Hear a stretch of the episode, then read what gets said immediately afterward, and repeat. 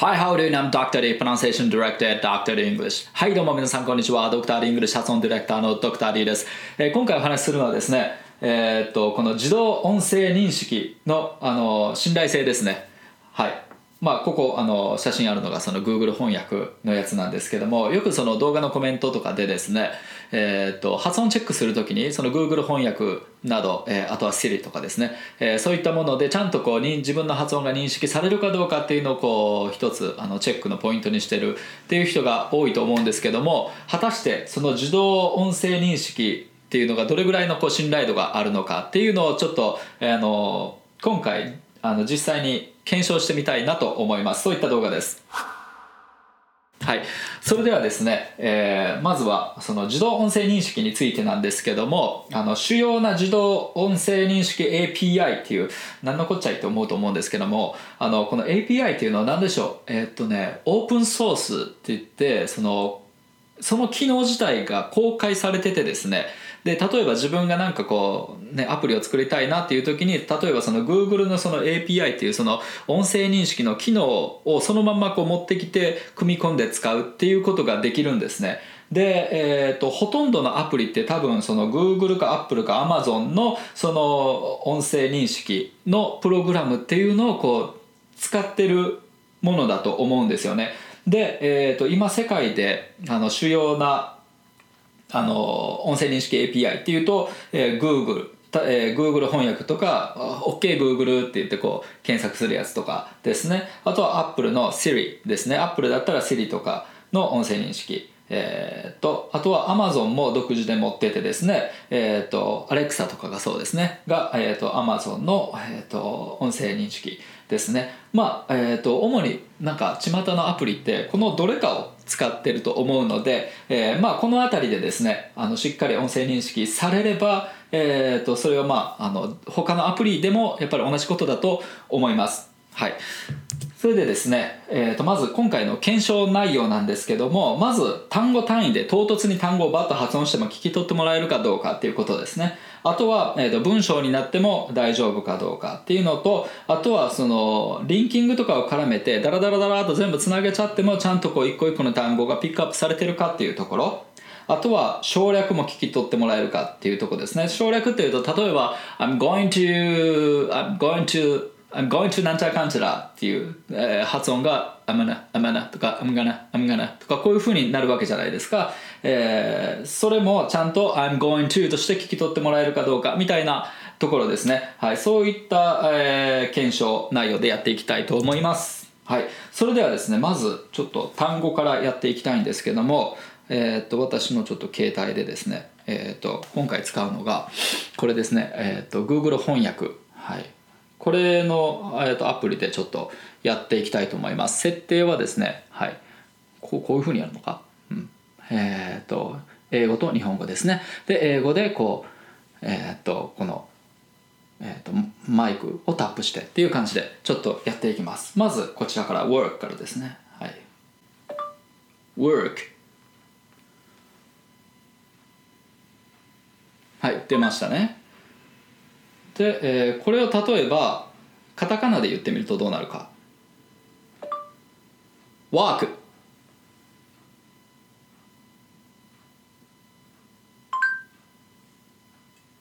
これ歩くの方になりましたね。カタカナで言うと。ウォークの方で聞き取ってもらう。聞き取ってますね。で今度ウォークいきますね。はい。Walk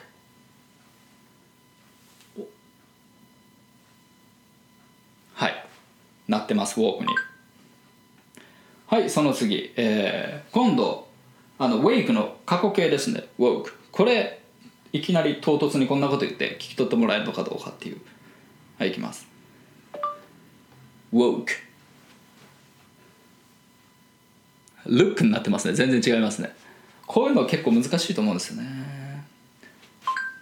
Look look looking like a snack. とかなんかうんごちゃごちゃで出てきました。はいその次いきます。はいえー、っと right light right. はい。ちなみにこれとこれって発音全く同じなんですよね。でそういう時ってどういうふうに聞き取れ聞き取ってもらえるかっていう right.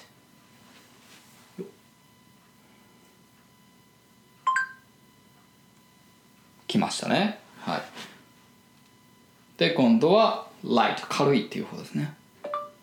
light. はいこれも聞き取ってもらいましたね。で今度は角の方の right です。これダブルが入ってるから初めダブルの口しなきゃいけないって思ってる人が結構多いと思うんですけどもあの全くの同一の発音なのではい、えー、right こっちも right 一緒ですね。だから多分 right って発音してもこっちが出てくると思うんですよね。right はい。ですよね。で、えー、例えばこっち出したければ例えばあの多分フレーズで言わないとこっちにならないんですよね。例えば write down. っていうと,、えーと、こっちになりますよね。あなんか余計なものが入った。はい。なるんですよね。はい。なのでなんかある程度意味が通ってないと多分ねあの聞き取ってもらえないと思います。で今度は word っていうのと word っていうのと world これいきます。これは多分ね全部いけると思うんですよね。word はいいきましたね。でその次。Ward はい。何々区とかね。新宿 ward とかね、はい、何々区っていうやつですね。で world world はい。いけますね。ワールドになってますね。はい。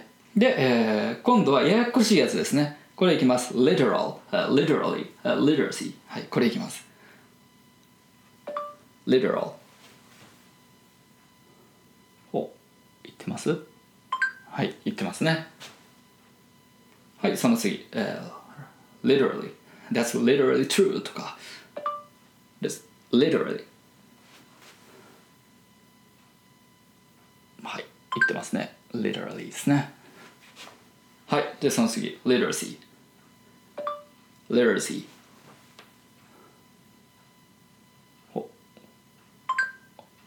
はい言ってますね。Literacy はい。リテラシーですね。はい。こんな感じで。まああの単語ざーっと発音してみたんですけどもはい。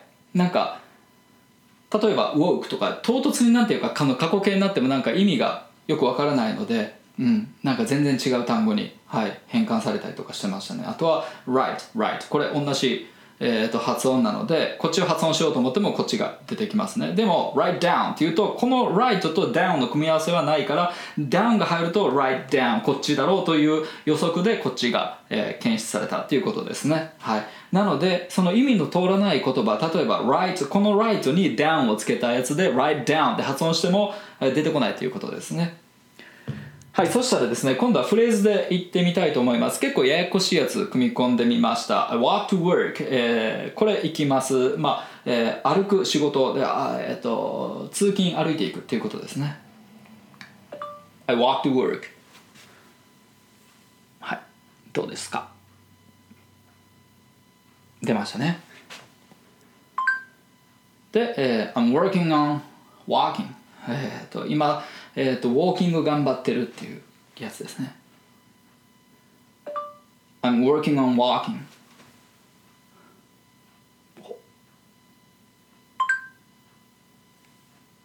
いきましたね。そのまんま出てますね。はい。これこういうふうによく当ててやってるんですけども意味あるんですかねこれね。えー、turn right at the first light 今度は right と light の違いちゃんと聞き取ってもらえるかというポイントですね。Turn right at the first light.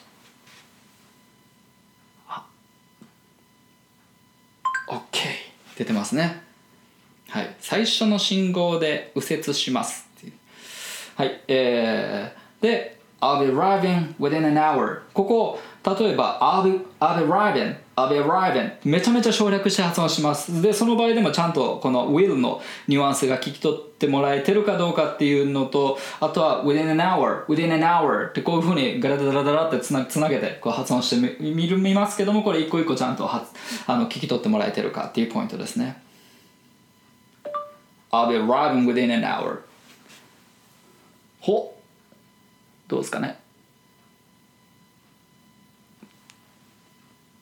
はい出てますね1時間以内に到着しますはいで I'm going to grab some coffee っていうのをこれをあのちょっとリダクションかけて I'm gonna grab some coffee これでいきます、uh, I'm going to っていうの I'm gonna, I'm gonna, I'm gonna これぐらいで発音してみますその時でも I'm going to ってちゃんと出てくるかどうかっていうところですね I'm gonna grab some coffee ほ見えます見えますって言ったらなんかその後出てきますね。でもはい。言ってましたね。はい。大丈夫ですね。はい。I'm gonna って言っても I'm going to でちゃんと出てきてました。はい。最後なんかどうですかね？言ったところでなんかねあのピックアップしてなんかそれが university みたいに変換されてますけどもこんな感じ。はい。はい。まあフレーズの場合はそうですね。えー、これ例えばその省略。あまあ、発音してもちゃんと聞き取ってもらえる。あとはもう、えーと、母音とかの違いとかもちゃんと。まあそれは当然ですよね。はい。うん。えっ、ー、となのでそのフレーズ自体が何ていうかちゃんとこう使われているフレーズであればその通りにやっぱり、えーと、聞き取ってくれるということですね。はい、これを例えばもめちゃくちゃデタラメにカタカナ発音で発音するとどうなるかっていうとこなんですけども例えば I, I walk to work の場合だと I walk to work みたいな感じですよね。I walk to work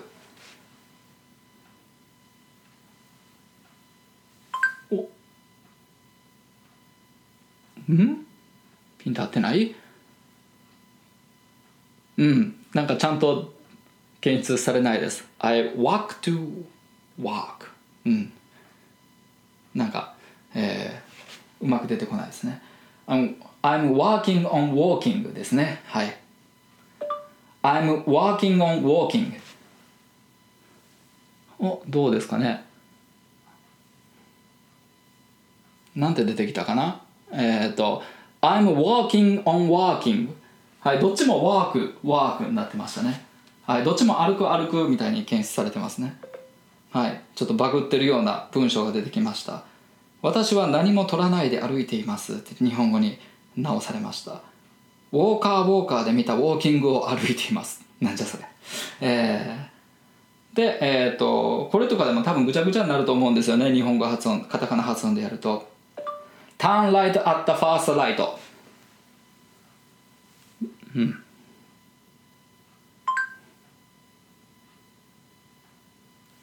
はい。なんだ？えー、っとフィオッサライトをオフにした後ライターをオンにしますっていう意味合いのあのやつが出てきましたね。なんのこっちゃいなみたいな。